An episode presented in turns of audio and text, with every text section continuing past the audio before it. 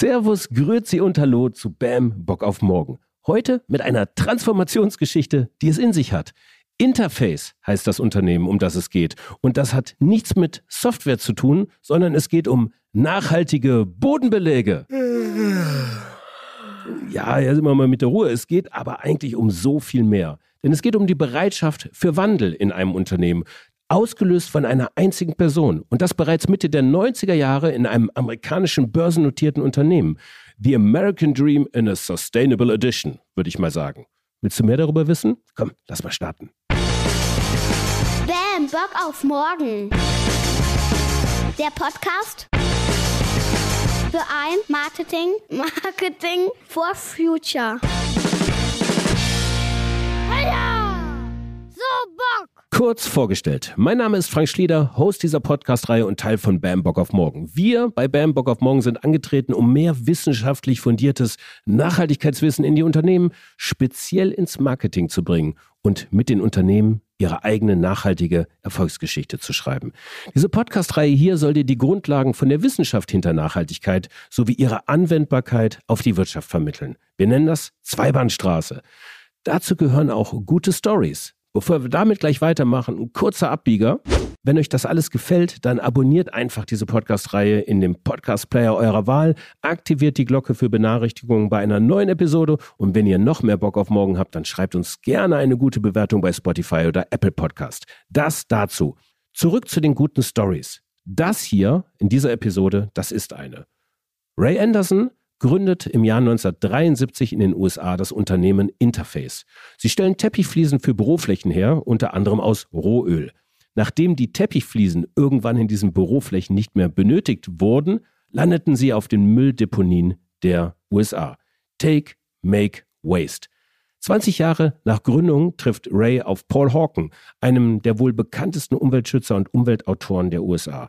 Ein Wendepunkt in Rays Leben und in der Unternehmensgeschichte von Interface. Er schaut nicht weg wie so viele andere, wenn es um den ökologischen Handabdruck der eigenen unternehmerischen Tätigkeit geht. Kaum ein Stein von Interface wird mehr auf dem anderen stehen bleiben. Und das als börsengelisteter Konzern. Die Geschichte der Transformation mitsamt ihrer Markenführung gibt es jetzt mit Anne Saldet. Viel Spaß und Sinn. Bam, Bock auf morgen. Hallo Anne. Hallo Frank. Anne, wir begeben uns heute auf eine ja, Transformationsreise mit dir und Interface, äh, spulen zurück bis in die 1970er Jahre, äh, verharren in den 90ern und nehmen dann einen Anlauf bis in die Gegenwart. ja, uns begegnen vielleicht manche Aha-Erlebnisse, verunsicherte Mitarbeitende, sowas vielleicht, enttäuschte AnlegerInnen, neue Prozesse, Produkte, neue Markenführung, neue Märkte und irgendwo auch eine Zukunft mit klimapositiven Produkten. Ich hoffe, ich verspreche nicht zu viel, aber Interface gibt das alles her. Absolut, genau, das ist richtig. Steigen wir mal ein. Ähm, Anne, was machst du konkret bei Interface? Ich bin bei Interface Marketer ähm, für die Dachregion und äh, Yuki-Mir-Region. Das heißt, ich verantworte hier unsere Kommunikation ähm, ja, für diese beiden Regionen. Mhm, okay, und du bist seit über zehn Jahren, glaube ich, schon bei Interface. Das heißt, du, du atmest diese DNA äh, schon richtig ein. Ne? Absolut. Ne? Ich bin fast zehn Jahre da, ja. aber ich bin durchaus infiziert, das kann ich sagen. Also ich könnte dich auch nachts um drei wecken und dann geht die Interface-Geschichte los. Absolut, ja. Also, Sehr gut. Ja, man, ich glaube, wenn man einmal dabei ist, dann äh, kommt man davon nicht mehr so leicht los. Alright, alright. Interface ist keine Software. Und dazu sollten wir jetzt erstmal das größte Missverständnis. Interface stellt Teppiche her, beziehungsweise Teppichfliesen. Du kannst das bestimmt viel besser erklären. Genau, ja. Also wir sind Hersteller modularer Bodenbeläge, äh, insbesondere Teppichfliesen, aber auch Vinylbeläge und auch Kautschukboden. Und seit 1973 tatsächlich im, ja, tätig. Eigentlich Hauptzentrale ist äh, die USA. Wo dort? Äh, in Atlanta. In Atlanta? Das Headquarter, genau. Okay, und ihr seid an der Börse gelistet. Wo? An Dow Jones, an der Nasdaq? Nasdaq, genau. Okay, das, alles ja, klar. Eine okay. Aktiengesellschaft sind wir. Genau. Ich habe gelesen, über eine Milliarde Umsatz 2022. Genau. Hast du genau. das konkret im Kopf? Genau, das sind 1,3 Milliarden US-Dollar. 1,3 Milliarden US-Dollar. Das wäre ein börsennotiertes uh, Unternehmen ganz, ganz das gut. Ist ein, ja, das ist aber harter Tobak jetzt. ähm, darum soll es auch im Weiteren gar nicht gehen. Wir sind kein Finanzpodcast hier, sondern wir uns in, in diesem Fall tatsächlich die Transformationsgeschichte und auch das, äh, die Markenführung, ähm, die sich daraus auch ergeben hat. Ähm, lass mal ähm, äh, noch ganz kurz über die Produkte reden. Mhm. Mm, was, was konkret? Du hast ja Bodenbelege, Kautschuk Bodenbelege für welche Bereiche? Ich kann ich das kaufen irgendwo als für meine Wohnung? Äh, in welchen Märkten seid ihr da aktiv? Wir sind insbesondere in den ja, Segmenten Büro und Verwaltung tätig, das heißt im B2B-Bereich, mhm. aber auch im Hotelbereich, also überall dort, wo textiler Bodenbelag oder auch ein Vinylbelag genutzt wird. Mhm. Und äh, genau, sind da seit sehr, sehr, sehr vielen Jahren tätig. Und im Privatbereich bekommt man uns zumindest nicht aus erster Hand, aber möglicherweise aus zweiter Hand, wenn äh, ein, ein findiger Verleger den Weg äh, in, in, nach Hause findet, sozusagen. Okay, also da gibt es einen richtigen ähm, vitalen Second Market. Nein, ich glaube, das führt zu weit, aber wir haben natürlich ähm, in erster Linie mit vielen Verlegern auch und äh, Objekteuren zu tun und ähm, äh, meistens wissen wir, wo unsere Bodenbelege eben auch landen sozusagen, aber manchmal ähm, ja, finden die ihre Wege vielleicht auch in das private Heim, aber das ist nicht unser Kerngeschäft. Wer sind in diesem Fall eure Kunden? Du hast es gerade schon erzählt, äh, Architekten? Ja, wir haben also eine große Zielgruppe, ähm, natürlich Architekten und Planer, die eben Neubauten oder auch Renovierungen äh, entsprechend planen. Innenarchitekten, Innenraumgestaltung, aber auch Büroplaner, ähm, natürlich sprechen wir mit Bauherren, also ähm, Unternehmen, die eben vielleicht ein neues Büro entsprechend planen und auch am Ende des Tages natürlich auch mit dem Verleger, also demjenigen, der am Ende auch das Bo den Bodenbelag im, im Objekt sozusagen dann auch installiert. Mhm. Also ihr seid eigentlich direkt auch ähm, gekoppelt mit der Entwicklung des Immobilienmarktes, auch gewerblichen Immobilienmarkt. Richtig. Könnt ihr mir vorstellen, da geht es gerade hoch und runter, heiß ja. her, auch die letzten Jahre. Das sind keine langweiligen Zeiten gerade. Absolut, oder? ja. Wobei ja. wir müssen sagen, dass wir ähm, auch in der Pandemie ähm, äh, waren ja, standen ja die Baustellen nicht still. Das heißt, mhm. ähm, wir können da sehr, sehr positiv zurückblicken und wir merken auch gerade insgesamt ähm, ja im Bürosegment einfach einen Wandel, dass viele Unternehmen sich Gedanken machen, wie kriegen sie ihre Mitarbeiter zurück ins Büro und da hilft natürlich ein attraktiver Arbeitsplatz und da können wir einen Beitrag zu leisten. Ja, also das äh, Proof Point hier, also Haken dran. Ich bin ja, wir besuchen, ich besuche euch ja gerade hier im Mies van der Rode Park in Krefeld und äh, das ist echt fast das schönste Büro, was ich jemals in meinem Leben gesehen oh, habe. Wirklich, das, also wirklich toll. Da kann ich wirklich jedem empfehlen, jetzt ohne Werbung. Nein, ich kriege kein Geld für diese Episode. es ist wirklich schön hier zu sein. Also vielen Dank auch nochmal für die Einladung. Ähm, woraus bestehen eigentlich Teppiche? Also aus welchen Materialien? Nimm mich mal kurz mit in diese Welt so. Also vereinfacht gesagt ähm, sind es sozusagen zwei Bestandteile. Das ist das Garn, also das Obermaterial und der Rücken, die Rückenkonstruktion, die wiederum aus verschiedenen Schichten besteht. Aber am Ende des Tages, und jetzt gehen wir vielleicht in die 70er Jahre zurück, mhm.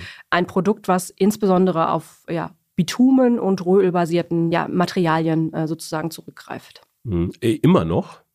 Nein, nicht mehr in dieser mhm. Form. Mhm. Äh, also ich glaube, auf unserer Reise sind wir da auch äh, Wege gegangen, unser Produkt zu verändern. Und heute besteht unser Produkt insbesondere aus biobasierten und recycelten Materialien. Und die Abnabelung von Rohöl ähm, ja, ist extrem weit vorangeschritten. Der Gründer von Interface, Ray Anderson, hat ein ganz tolles Buch geschrieben, das ich wirklich verschlungen habe. Confessions of a Radical Industrialist. Kann ich mhm. empfehlen, gibt es leider nur im Englischen. Aber ähm, ich weiß gar nicht mehr, ob es als Print überhaupt noch verfügbar ist. Doch, das kann man tatsächlich noch erwerben. Es gibt sogar eine Neuauflage, die ah, okay. vor einigen Jahren äh, mhm herausgekommen ist. Also durchaus empfehlenswert. Ja, und er hat tatsächlich auch davon gesprochen, von diesem rohölbasierten Teppichgeschäft. Mhm. Im Endeffekt hat er so um übertragen erzählt, man greift tief in den Topf der Erde ein, holt sich die Ressourcen. Take, make, Waste. Das waren so diese drei Attribute eigentlich des früheren industriellen Wirtschaftens, so wie er es definiert hat und auch Interface ähm, äh, gewirtschaftet hat. Also ich nehme, ich mache es und schmeiße es einfach weg. Genau. dann relativ viel war das dann auf ähm, Müllhalden dann auch zu finden, diese Teppichreste und so weiter in der Entsorgung. Man hat sich da einfach keine Gedanken drüber genau. gemacht. Genau. Ein lineares System im Prinzip. Mhm. Man nimmt aus der Natur, verwertet und entlässt es wieder sozusagen. Und das ging 20 Jahre gut? ungefähr, also Anfang der 70er dann die Gründung. Wenn ihr jetzt 50-jähriges feiert, dann muss das ja irgendwann im Jahr 73 dann gewesen sein. Genau. Und dann kam das Jahr 1994. Richtig. Und das ist das Jahr, wo eigentlich diese richtige Transformationsgeschichte anfängt und das ist das, was mich auch wirklich ähm, begeistert hat. Was ist da konkret passiert eigentlich? Also Ray war ähm, damals mit einer Frage konfrontiert eines Kunden, nämlich was Interface eigentlich für die Umwelt tut. Und ähm, er hat so lapidar geantwortet, wir erfüllen die gesetzlichen Bestimmungen und die Umweltbestimmungen, aber hat selber gespürt, das ist eigentlich nicht die Antwort, die er geben möchte und ist dann mit einem Gedanken sozusagen schwanger gegangen, äh, was bedeutet das, was ist eigentlich meine Vision dieses Unternehmens. Und ihm ist äh, das Buch von Paul Hawken, The Ecology of Commerce, sozusagen in die Hände gefallen. Und das war für ihn der Moment, wo er gespürt hat, das, was ich tue, das kann so nicht weitergehen. Und irgendwann werden Menschen wie ich, Industrialisten, auch im Gefängnis landen vielleicht für das, was sie tun und der auch dem Planeten sozusagen angetan haben. Und das im Jahr 1994. Kleiner Einschub an der Stelle. Paul Hawken ist einer, ein Schriftsteller, Journalist, Autor, Wissenschaftler, hat massiv viele Bücher zum Thema nachhaltiges Wirtschaften geschrieben. Ich empfehle eigentlich die komplette Bandbreite. Ich habe bestimmt noch nicht alle durch, aber ein, zwei auch gelesen. Und das muss eins seiner ersten gewesen sein damals. Genau, ich, ne? richtig, mhm. ja. Also er hat insbesondere auch aufgezeigt, wie Wirtschaften, also Profitabilität, aber auch äh, mit Nachhaltigkeit einhergehen kann und dass es viele Lösungen gibt, die sozusagen beide Seiten beleuchten und ähm, ja, auch ja. Lösungen für den Planeten sozusagen mit sich bringen. Ja, das ist natürlich jetzt total relevant heute im Jahr 2023, wie die letzten fünf Jahre vermutlich auch, in dem das Thema Nachhaltigkeit und nachhaltiges Wirtschaften ja eigentlich auch im Relevanzraum so komplett durch die Decke ging, mal unabhängig von den naturwissenschaftlichen Erfordernissen. Hm, aber wir sind ja im Jahr 1994, also back, wir reden jetzt hier über ja, knapp 30 Jahre. Da war das Denken noch was ganz anderes. Was macht man denn mit so einer Erkenntnis dann in dieser Zeit? Also er hat erstmal, ähm, also Ray hat damals erstmal sein Team zusammengerufen und hat ähm, von seiner ja, Vision sozusagen erzählt und gesagt, okay, so wie wir es aktuell, wie wir produzieren, das kann so nicht weitergehen. Und ähm, wusste damals, sich schon mit den richtigen Leuten zusammenzusetzen, die aber in, im ersten Moment erstmal alle erstarrt sind, irritiert waren und sich gefragt haben, äh, was, was ist denn jetzt in ihn gefahren? Er wird sich schon wieder beruhigen. Naja, arbeiten wir mal dran und dann wird es schon okay sein. Und er wird sich schon wieder äh, auf die richtigen Weg sozusagen bringen. Mhm. Also wurde quasi jetzt gar nicht richtig ernst, ernst genommen. Da ist jemand, der einen Unterschied machen will und äh, die Tür blieb zu. Ähm. Ja, genau. Also ein Stück weit schon, wobei man natürlich schon ihm äh, ja sozusagen äh, Folge geleistet hat, indem man gesagt hat, wir machen uns jetzt mal ein paar Gedanken, ja. aber auch vielleicht mit dem Hintergrund, er beruhigt sich wahrscheinlich auch wieder. Ja, er hat sich aber nicht beruhigt. Richtig. Wie ja. ging es weiter? Ja, also es gab ein sogenanntes Dream Team, was, was Ray um sich versammelt hat. Das waren Mitarbeiter von Interface, aber eben auch Experten wie Paul Hawken mhm. oder auch ähm, ja, Janine Beni äh, vom Biomimicry Institute. Also Experten, die ähm, sehr, sehr viele wissenschaftliche Erkenntnisse zum Thema nachhaltiges Wirtschaften haben und ähm, hat mit diesem Dream Team die Mission Zero äh, formuliert und ins Leben gerufen. Und das war mhm. tatsächlich der Beginn unserer Transformation als Unternehmen. Mhm. Die Mission Zero, was ist das? Die Mission Zero ist mhm. äh, eine Mission, die sagt, dass wir bis 2020 alle negativen Auswirkungen auf die Umwelt von Seiten Interface vermeiden wollen. Und äh, jetzt wird es technisch ähm, im Scope 1, 2 und 3. Korrekt, ja. Mhm, das ist nämlich neu. Wenn wir heute über Klimaneutralität sprechen, sind ja meistens eigentlich die unmittelbar mit der betrieblichen Tätigkeit, wirtschaftlichen Tätigkeit genau. entstandenen Emissionen gemeint, also Scope 1 und 2. Und den Scope 3 fasst ja eigentlich noch gar keiner an. Das war bei euch aber auch schon anders. Genau. Das heißt, ja. ihr habt entlang der kompletten Lieferkette, Wertschöpfungskette geguckt, wie sich Emissionen reduzieren lassen. Genau. Natürlich startend mhm. mit dem, was wir unmittelbar direkt beeinflussen können. Mhm. Auch das ist eine Reise. Aber auch in enger Zusammenarbeit mit unseren Lieferanten und der vor- und nachgelagerten Wertschöpfungskette. Mhm. Dieses, äh, wie hieß das Team? Dream Team? Dream Team. Genau. Das Dream Team. Also äh, jetzt sind wir noch an dem Punkt, wo ein Dream Team gegründet wurde und die MitarbeiterInnen zu, zu Recht Skepsis hatten, vielleicht auch ein Stück weit Angst, das bestehende, vielleicht auch sehr erfolgreiche Modell zu ändern. Ähm, wie, wie geht man da vor oder wie seid ihr da vorgegangen? Wie, wie sind damals die Kollegen in den USA vorgegangen, um die Mitarbeitenden mitzunehmen? Weil ohne sie geht's ja nicht. Ich glaube, da war ähm, Ray ganz ausschlaggebend, ähm, weil er hat einfach nicht locker gelassen mhm. und hat wirklich kontinuierlich und immer wieder seine Gedanken geteilt und auch über, ich sag mal, die Mitarbeiterschaft hinaus geteilt und hat ein klares Statement gesetzt, dass das der Weg ist, den man gehen möchte. Mhm. Also vielleicht zu damaligen Zeitpunkt klassischer Top-Down-Approach. Wenn man mal so die Abläufe sieht dieses Transformationsprozesses, ähm, habe ich äh, gelesen, in dem Buch gab es sieben Abläufe, also zumindest mal so sieben Wege dahin zum, zu mehr Nachhaltigkeit zu kommen.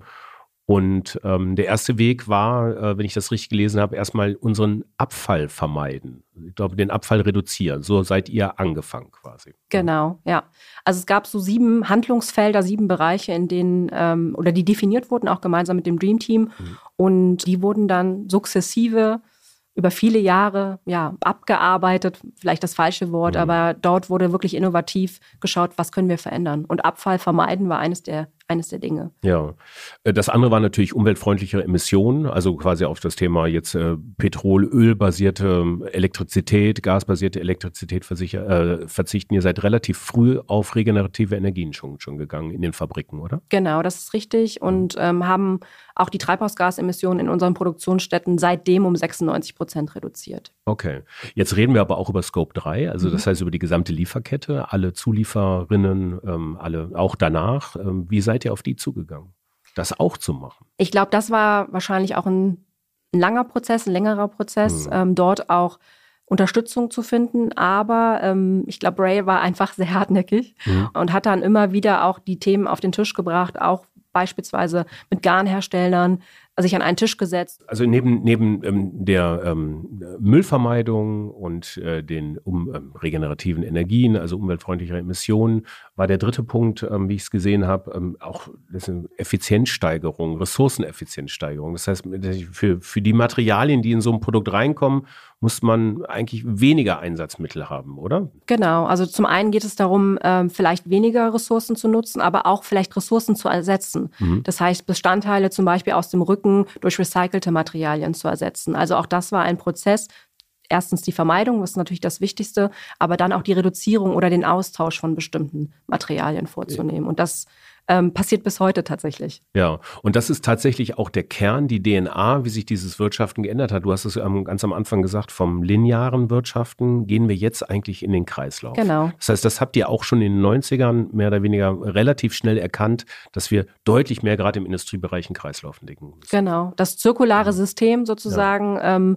war für uns ganz, ganz wichtig um ähm, eben das, was wir vielleicht ähm, ja, verursachen, auch wieder in den Kreislauf zurückzuführen, also das, was an Abfall sozusagen entsteht, oder aber auch ähm, die Nutzung von Teppichböden am Ende des Lebenszyklus. Also wenn sie eigentlich ausgetauscht werden müssen, was passiert damit? Also auch diesen Kreislauf entsprechend zu schließen. Mhm.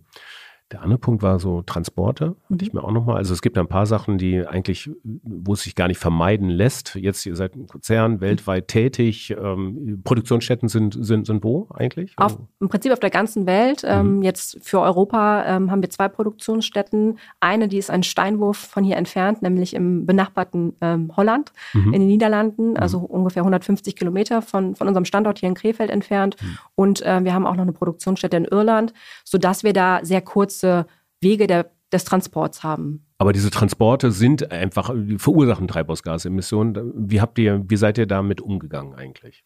Da sind wir natürlich auch ein Stück weit, ähm, ja, mit unseren Lieferanten oder mit den Logistikern ins Gespräch mhm. gegangen und ähm, haben da eben neben den kurzen Transportwegen eben auch versucht, effiziente Wege zu haben, beispielsweise ähm, E-Trucks ähm, einzuführen, die jetzt ja in den letzten Jahren auch immer mehr genutzt werden. Mhm.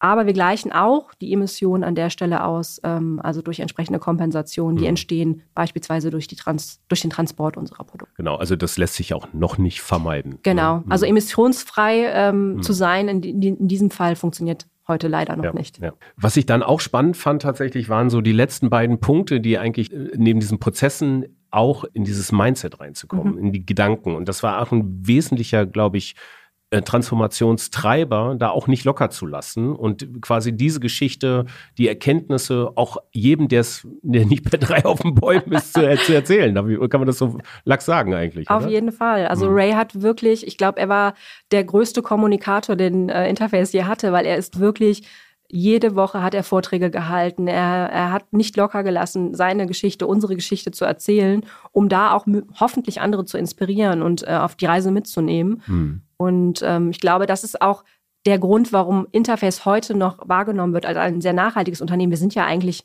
äh, nicht besonders groß und mhm. äh, mit 4000 Mitarbeitern weltweit ähm, sind wir trotzdem in dieser Nachhaltigkeitsbranche äh, oder in dieser Community wirklich sehr, sehr bekannt. Und das haben wir auch ganz sicherlich Ray zu verdanken, der einfach da ohne Ende äh, drüber gesprochen hat, was wir so tun und warum wir das tun und aus voller Überzeugung ähm, da eben auch ähm, ja, Überzeugungsarbeit leisten wollte. Was, was ist daraus entstanden? Also was lässt sich in diesem Fall die Ober, also die Metafrage dahinter, was lässt sich durch Kommunikation eigentlich, wie lässt sich da ein neues Ökosystem bauen?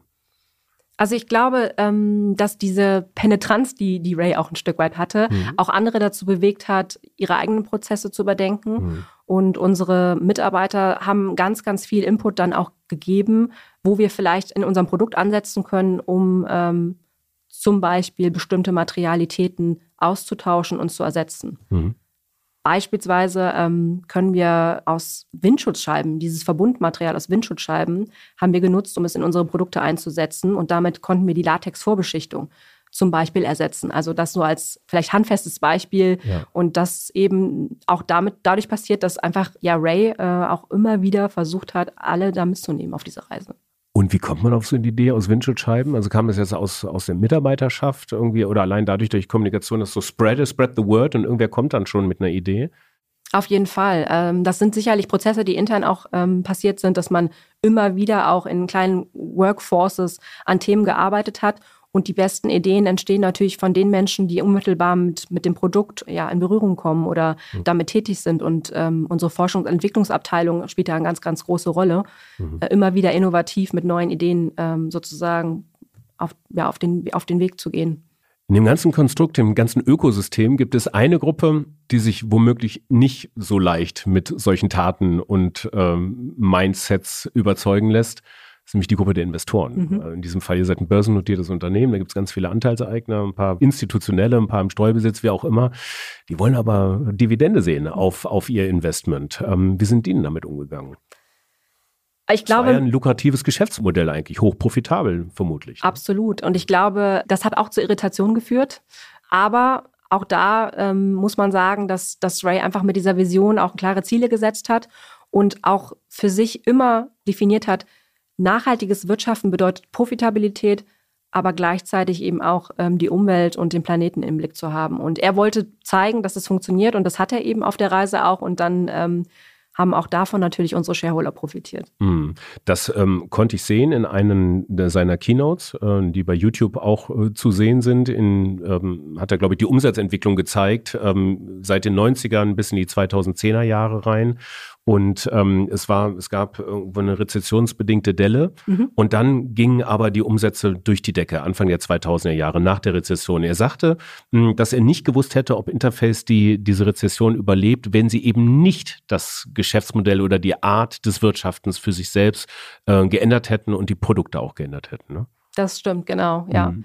Also ich wir sind seitdem eigentlich auf einem Erfolgskurs mhm. und ähm, wollen auch zeigen, dass beides eben miteinander harmonisch in Einklang zu bringen ist. Weil ja. nur nachhaltig zu sein ist natürlich ähm, auch, kann auch nicht nur das Ziel sein, sondern es muss natürlich dann auch nachhaltig profitabel sein. Wie er es getauft hat, diese neue industrielle Revolution, bedingt durch Kreislaufdenken. Ähm, und da kommen wir jetzt wieder tatsächlich jetzt auf das Feld der Markenführung. Mhm. Was ist da eigentlich passiert? Wie hat sich, wie hat sich diese Art des Marketings, der Markenführung im Laufe der Zeit da geändert?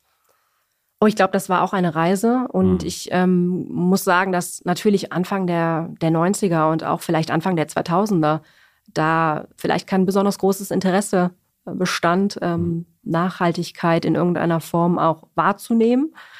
Das hat sich aber ja auch insbesondere in den letzten Jahren, aber auch in den letzten Jahrzehnten durchaus geändert. Mhm. Und wir sind nicht müde, darüber zu sprechen und das waren wir damals schon nicht. Und heute sehen wir natürlich einen, großen gesellschaftlichen Wandel, wo das Thema einfach viel, viel präsenter auch ist. Wie sehen die Produkte denn heute aus? Also ähm, wir waren jetzt anfangs nochmal bei dem, bei dem Erdölbasierten Produkten, jetzt haben wir über Kreisläufe gesprochen. Ich würde da ganz gerne mal kurz reintauchen in eure Produktwelt äh, heute. Was ist denn daran so nachhaltig jetzt?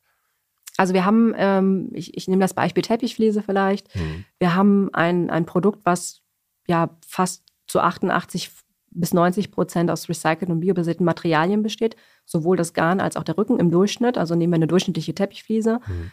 und damit im Prinzip äh, nur noch sehr wenig Anteil an wirklich Virgin Materials mhm. zu nutzen. Und auch der CO2-Fußabdruck einer Teppichfliese im Vergleich zu den 90er Jahren ist massiv gesunken. Also wir haben früher vielleicht einen CO2-Fußabdruck von ungefähr 20 Kilogramm gehabt pro Quadratmeter. Der liegt heute bei 4,8. Äh, also deutlich geringer. Und viele Produkte sind da schon äh, geringeren CO2-Fußabdruck. Mhm. Zudem äh, ist sicherlich der Rücken ein, ein wichtiges Element im, im, äh, in der Teppichfliese, also das Trägermaterial an sich. Und dort haben wir vor einigen Jahren auch den ersten CO2-negativen Rücken mhm. ähm, gelauncht, der heute auch Standard auf allen Produkten ist, also dass wir uns da wirklich gänzlich von ähm, dem, unserem Graflex-Rücken trennen konnten, der noch viel, viel stärker eben rohölbasiert gewesen ist. Ähm, was bedeutet CO2 negativ? Das bedeutet, dass der Rücken eben aus, äh, aus nachwachsenden Rohstoffen besteht, aus recycelten Materialien und ähm, CO2 in Form von Kohlenstoff gebunden hat, mhm. was dazu führt, dass er der Rücken CO2-negativ ist und damit den CO2-Fußabdruck des Gesamtproduktes auch minimiert. Mhm. Wir haben auch die ersten CO2-negativen Teppichfliesen, also ein Gesamtprodukt, was tatsächlich CO2-negativ oder respektive klimapositiv ist. Ja, also quasi Kohlenstoff bindet im Grunde genommen eigentlich wie Holz. Richtig, genau. Ne? genau. Okay. Das ist das gleiche System. Ja. Richtig. Okay, verstehe ich. Die, ähm, äh, das ist auch das Ziel, wenn ich es richtig gesehen habe. Also erstmal das ursprünglich ausgegebene Ziel 2020, Klimaneutralität im Scope 1, 2 und 3 habt ihr erreicht im Jahr 2019. Ein Jahr vorher, richtig? Genau, beziehungsweise haben wir die Klimaneutralität eigentlich ähm, über alle drei Scopes ähm, im letzten Jahr erreicht. Ah, im letzten Jahr, also genau. 20, 2022. Äh, genau, mhm. also die, die mhm. wirklich den, die komplette Neutralität über alle Bereiche. Ja, ähm, aber dann ist das eine Reise, die jetzt fast 30 Jahre tatsächlich auch gedauert hat. Mhm, ne? Richtig, ja. Mhm. Also eine lange Reise und auch ein langer Weg, aber immer mit einem klaren Ziel und für 94 und die damaligen Verhältnisse sicherlich eine wilde Idee. Mhm. Aber wir glauben auch, dass große Visionen der Antreiber sind, dass man eben auch einiges erreichen kann. Hätten wir uns vielleicht nur 50 Prozent Reduzierung vorgenommen, wären wir vielleicht heute erst bei 30. Also. Und die nächste Vision ist jetzt bis 2040 äh, entlang aller, ähm, entlang der kompletten Lieferkette mehr oder weniger äh, CO2 negativ zu werden. Richtig, genau. Mhm. Bis 2040 mhm. wollen wir als Unternehmen CO2 negativ sein. Ja. Müssen natürlich da eben weiter an unseren Scope 1 und 2, aber vor allen Dingen an den Scope 3 Missionen ja. arbeiten, also die weiter reduzieren. Sind auch Teil der Science-Based Target Initiative. Mhm aber da gehört natürlich auch noch mehr zu, ähm, als nur zu reduzieren, sondern äh, den positiven Fußabdruck zu hinterlassen, bedeutet eben auch beispielhaft CO2-negative Produkte als vielleicht Standard irgendwann zu haben. Also quasi äh, die Teppichfliese als äh, Kohlenstoffsenke. Ja, vielleicht, genau, ja. Also, also die ich, Naturwissenschaftler würden jetzt die Hände über den Kopf ja, zusammenschlagen. Ja. Aber es gibt ja auch viel Diskussion ja. gerade um Holzbau, Holzbauweisen etc., mhm. die Nutzung dieses Materials. Und am Ende des Tages ist es ähnlich. Es geht darum, Kohlenstoff zu binden und eben damit dauerhaft aus dem aus der Atmosphäre sozusagen zurückzuhalten. Ja. Ich will noch mal kurz auf, oder jetzt im nächsten Schritt so ein bisschen auf diesen Möglichkeitenraum mhm. ähm, äh, eingehen, der sich eben dadurch auch geöffnet hat. Umsatztechnisch haben wir es schon gehört. Also tatsächlich, äh, die Umsetzen, um, der Umsatzentwicklung hat es geholfen. Macht Sinn, ja. Ja. Ist das denn tatsächlich auch der allgemeinen, jetzt äh, der, der Nachhaltigkeit geschuldet oder auch dem allgemeinen Boom einfach im Immobilienmarkt? Also äh, lässt sich das überhaupt auseinander dividieren? Weil da ist ja jetzt die letzten 20 Jahre auch viel passiert irgendwo. Ne? Das ist, glaube ich, schwierig, genau. Mhm. Aber ich, ähm, in den 70er Jahren ging es ja eigentlich damit los, dass wirklich wirklich die ersten Büros mit Computersystemen, Doppelboden etc. Mhm. entstanden ist. Also ich mhm. glaube, das war schon der Weg, der geebnet wurde für, ein, für erstmal ein profitables Wachstum. Mhm.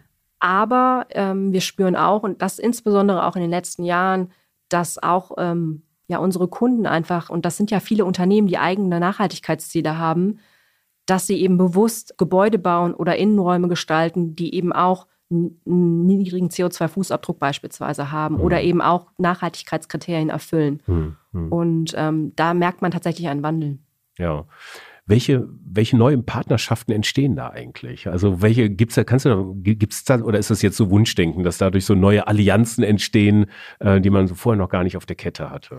Also ich glaube, da gibt's ähm, viele verschiedene Beispiele zu nennen. Ähm, ich glaube, was, was sehr, sehr spannend ist, ist vielleicht unser Networks-Programm, ähm, was vor einigen Jahren oder vor vielen Jahren schon ins Leben gerufen wurde. Das ist eine Partnerschaft ähm, zwischen verschiedenen Teilnehmern, unter anderem auch Aquafil, also der Garnhersteller, der, der ja ein Bestandteil unserer, unserer Zuliefererkette ist. Mhm. Und dort ähm, hat man gemeinsam mit Interface und ähm, der Zoological Society of London eine Initiative ins Leben gerufen, die eben ähm, dazu beiträgt, dass unsere Meere geschützt werden, indem alte Fischernetze, die die gleichen Bestandteile haben wie unser Garn, also aus dem gleichen Polymeren bestehen, ähm, recycelt oder aus, aus, dem, aus dem Ozean genommen, recycelt werden können und damit wieder in Teppichfliesen ein neues Leben finden. Mhm, mhm. und dort werden ähm, beispielsweise in den Philippinen entsprechende ähm, Communities, die Bevölkerung vor Ort unterstützt, die eben äh, diese Sammlung vornimmt, damit auch ähm, Einkommen gewinnen können, ähm, ihren Kindern möglicherweise Zugang zu Bildung etc. geben können Und da sind ganz, ganz tolle Dinge entstanden und alternative Wege, Rohstoffe eben auch zu finden. Ja, eine neue Rohstoffquelle aufzutun. Ja, jetzt haben wir einen ganz guten, ja, in einer knapp halben Stunde sind wir da jetzt mal durchgeflogen durch 50 Jahre oder 30 Jahre Transformationsgeschichte. Wofür steht Interface als Marke heute? Wenn ich uns beschreibe, sage ich, wir, wir schaffen Räume, die positiv wirken. Mhm. Das heißt, wir wollen tatsächlich einen positiven äh, Fußabdruck hinterlassen, sowohl für den Nutzer, der diesen Raum tagtäglich nutzt, beispielsweise im Büro, aber eben auch für den Planeten. Und ich glaube, das ist in einem einem Satz zusammengefasst, wofür wir stehen, fernab von, wir sind Hersteller von modularen Bodenbelägen. Hm, kommt das an bei euren Kunden? Auf jeden Fall. Also ich mhm. glaube, das ganze Thema der, der Nutzerzentrierung ist ein ganz, ganz wesentliches Thema mhm. für Architekten, für Planer. Also wie kann ich auch Wohlbefinden fördern? Mhm. Aber vor allen Dingen auch in den letzten Jahren das Thema, wie schaffe ich wirklich meine Auswirkungen auf die Umwelt zu minimieren, respektive sie zu neutralisieren. Hm, hm. Welche Attribute sind denn gleich geblieben, also im Lauf der Zeit? Ihr habt 50-jähriges Bestehen, da guckt man ja auch viel auf die Heritage und äh, beschwört ja auch Werte, nach denen die es vielleicht alle fünf Jahrzehnte auch schon gegeben hätte. Ist da noch was gleich geblieben eigentlich an den Ursprungswerten? Oh, ich glaube, ganz viel ist auch gleich geblieben. Ich glaube, Interface ist ein sehr transparentes Unternehmen und Transparenz haben wir uns mit der Mission äh, Mission Zero ähm, auch auf die Fahne geschrieben. Mhm. Äh, das sieht man nicht nur, wenn man hier in Krefeld ist, in einem sehr transparenten Gebäude, sondern eben auch, wie wir Dinge veröffentlichen, wie wir über Kennzahlen sprechen. Wir haben seit 96 veröffentlichen wir unsere Ecometrics, also unsere Kenntniszahlen zur Nachhaltigkeit, Reportings aber auch das Thema, dass wir EPDs für jedes Produkt haben. Also auch da zeigen wir ganz offenkundig, ähm, was ein Produkt ausmacht, was die Inhaltsstoffe sind und wie beispielsweise die biobasierten und recycelten Anteile sind. Mhm. Wir haben jetzt ja auch recht lange gebraucht, um uns jetzt in der Marken, in in der Positionierung das zu erarbeiten. Jetzt wissen wir, was Interface ist und was es, was es so macht, aber das sind ja viele, viele Informationen, die irgendwo in gebündelt in die Kommunikation einfließen müssen. Ähm, so viel Zeit habt ihr ja gar nicht, um, um am Point of Sale oder wie auch immer, am Point of Überzeugung ähm, punkten zu können. Ähm, wie nimmt ihr das auseinander? Also wie, wie räume ich da auf in diesem ganzen Möglichkeitenraum und komme auf den Punkt? Das ist die größte Herausforderung, glaube ich, die man hat, wenn man Nachhaltigkeit, so wie wir, sehr ganzheitlich angeht und auch ganzheitlich denkt. Mhm. Weil was wir spüren, ist, dass viele unserer Kunden bestimmte Bestandteile betrachten, beispielsweise die ähm, ja, Recyclingfähigkeit der Produkte mhm. oder sie betrachten eine bestimmte Zertifizierung oder wie das Produkt zur äh, Gebäudezertifizierung beiträgt. Also immer Bestandteile. Mhm. Und dann müssen wir auf den Punkt kommen, dort zu erklären, was unser Produkt dazu beitragen kann. Ähm, aber ich glaube, der, es ist nach wie vor eine Herausforderung, die Komplexität hm. wirklich auf, auf den Punkt zu bringen. Hm. Ich muss dazu sagen, unser, unsere Kollegen aus dem Vertrieb beispielsweise haben ja oft das persönliche Gespräch zum Architekten, zum Planer, zum Bauherrn. Hm. Und ähm, dort haben sie natürlich die Möglichkeit, das auch zu erklären. Und das hilft auch an der Stelle. Ja, ja. Äh, Wäre was anderes, wenn ihr jetzt im B2, also Direct to Consumer beispielsweise verkauft und so, dann ist eine Kommunikation immer ganz anders. Habt ihr euch das mal über, überlegt, auch in diesen Markt einzusteigen? Ähm, ich glaube, die Überlegungen sind äh, immer wieder da gewesen. In den USA haben wir auch einen, einen Teilbereich, der mhm. auch im B2C tätig ist, mhm. aber für Europa war es tatsächlich nie eine ernsthafte Überlegung. Ja. Welche, welche Kommunikationskanäle macht ihr da auf jetzt im B2B-Bereich? Wie, wie kommuniziert ihr mit euren Kunden? Ich habe gerade gehört, im Vertrieb, ganz wichtig, das persönliche Gespräch, wahrscheinlich Argument Nummer eins. Genau. Also das sind natürlich unsere ersten Markenbildner, ja. aber natürlich auch über die sozialen Medien, ähm, über Messen, mhm. über äh, ganz, ganz viele verschiedene digitale Formate, Newsletter-Kommunikation, also all das, was man so, ich sag mal, die digitale Klaviatur, die wir mhm. spielen und ähm, aber auch, äh, dass wir auf Kongressen sprechen, also ganz unterschiedliche Wege, hm. wirklich Multi-Channel sozusagen. Okay. Ähm, jetzt äh, haben wir, wie gesagt, Positionierungsmerkmal ähm, äh, sehr komplex, da auf den Punkt zu kommen. Ihr habt zum Glück das persönliche Gespräch, wo man sich auch mal Zeit nehmen kann. Äh, am Ende des Tages ähm, zählt aber, ist der Preis ja immer heiß. Ne? Mhm. Gerade im Gebäudesektor, wir es Infl Inflation, Baukosten ähm, eindämmen und äh, ist sicherlich, also zumindest im Griff halten halbwegs, ist äh, sicherlich ganz wichtig. Und es wird ja bestimmt das Gespräch auch dazu kommen. Inwieweit äh, kann man da mit einem prozentualen Preisaufschlag rechnen, wenn man jetzt äh, nachhaltige Teppichfliesen kauft oder ist das mittlerweile eigentlich komplett konkurrenzfähig zu dem erdölbasierten?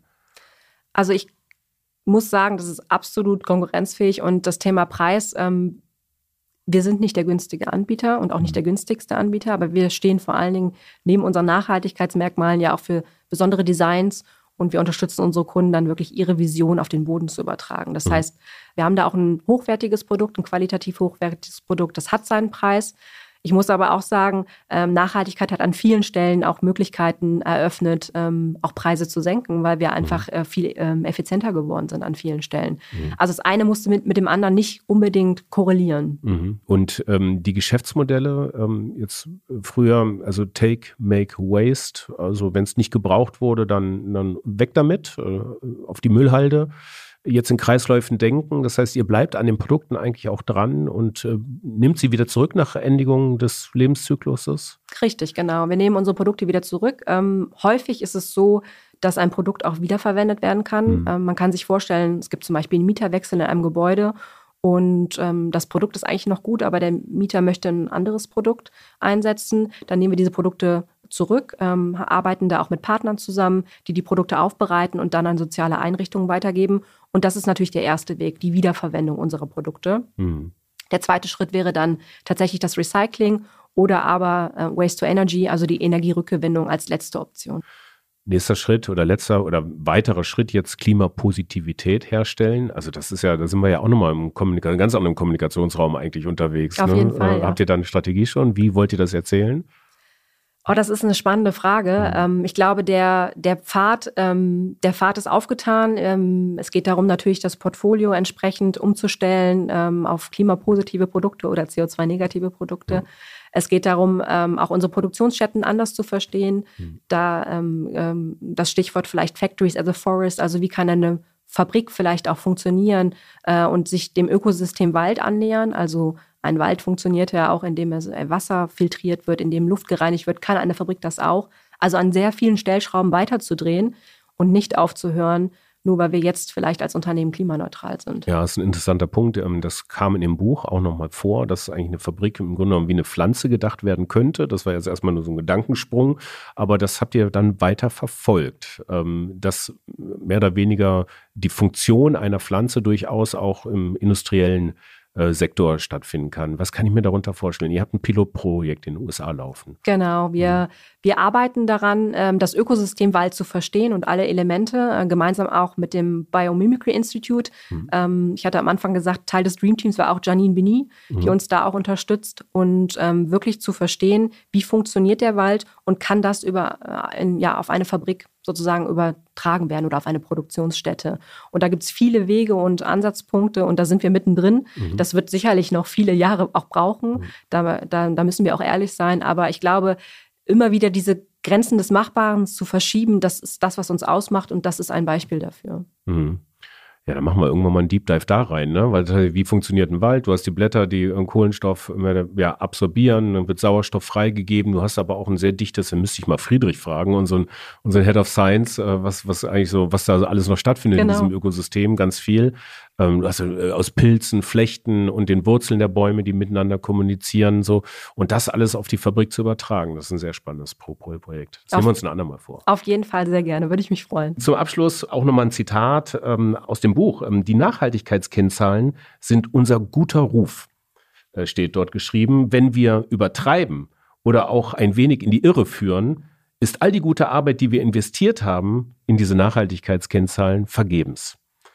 Ist das das Narrativ für gute Markenführung in der Zukunft? Ich glaube ja. Also das bringt es eigentlich auf den Punkt. Es geht um Transparenz, um Glaubwürdigkeit, um Konsistenz.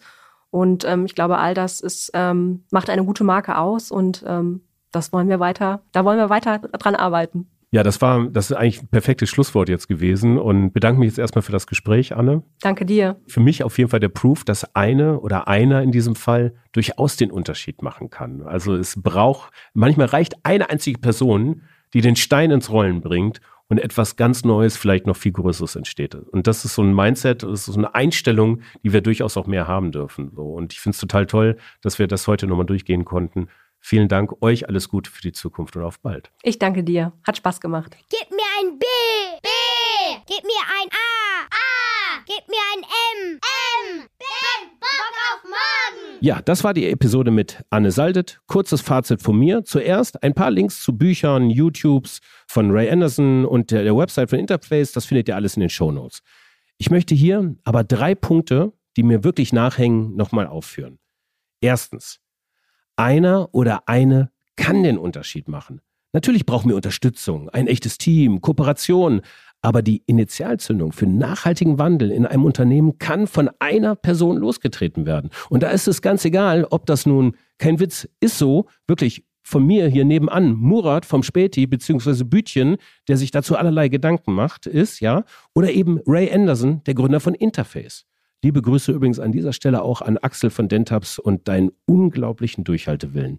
Zweitens, Gerade im Hardware-Bereich muss gelten, wir brauchen mehr Produkte, die Kohlenstoff binden und nicht freisetzen. Auf Plastik kann zwar irgendwie auf dieser Welt nicht mehr verzichtet werden. Wir sind abhängig, glaube ich, von Plastik, aber es ist doch im Grunde genommen scheiße. Wir müssen viel mehr mit natürlichen, kohlenstoffbindenden Materialien arbeiten, die darüber hinaus auch noch kreislauffähig sind.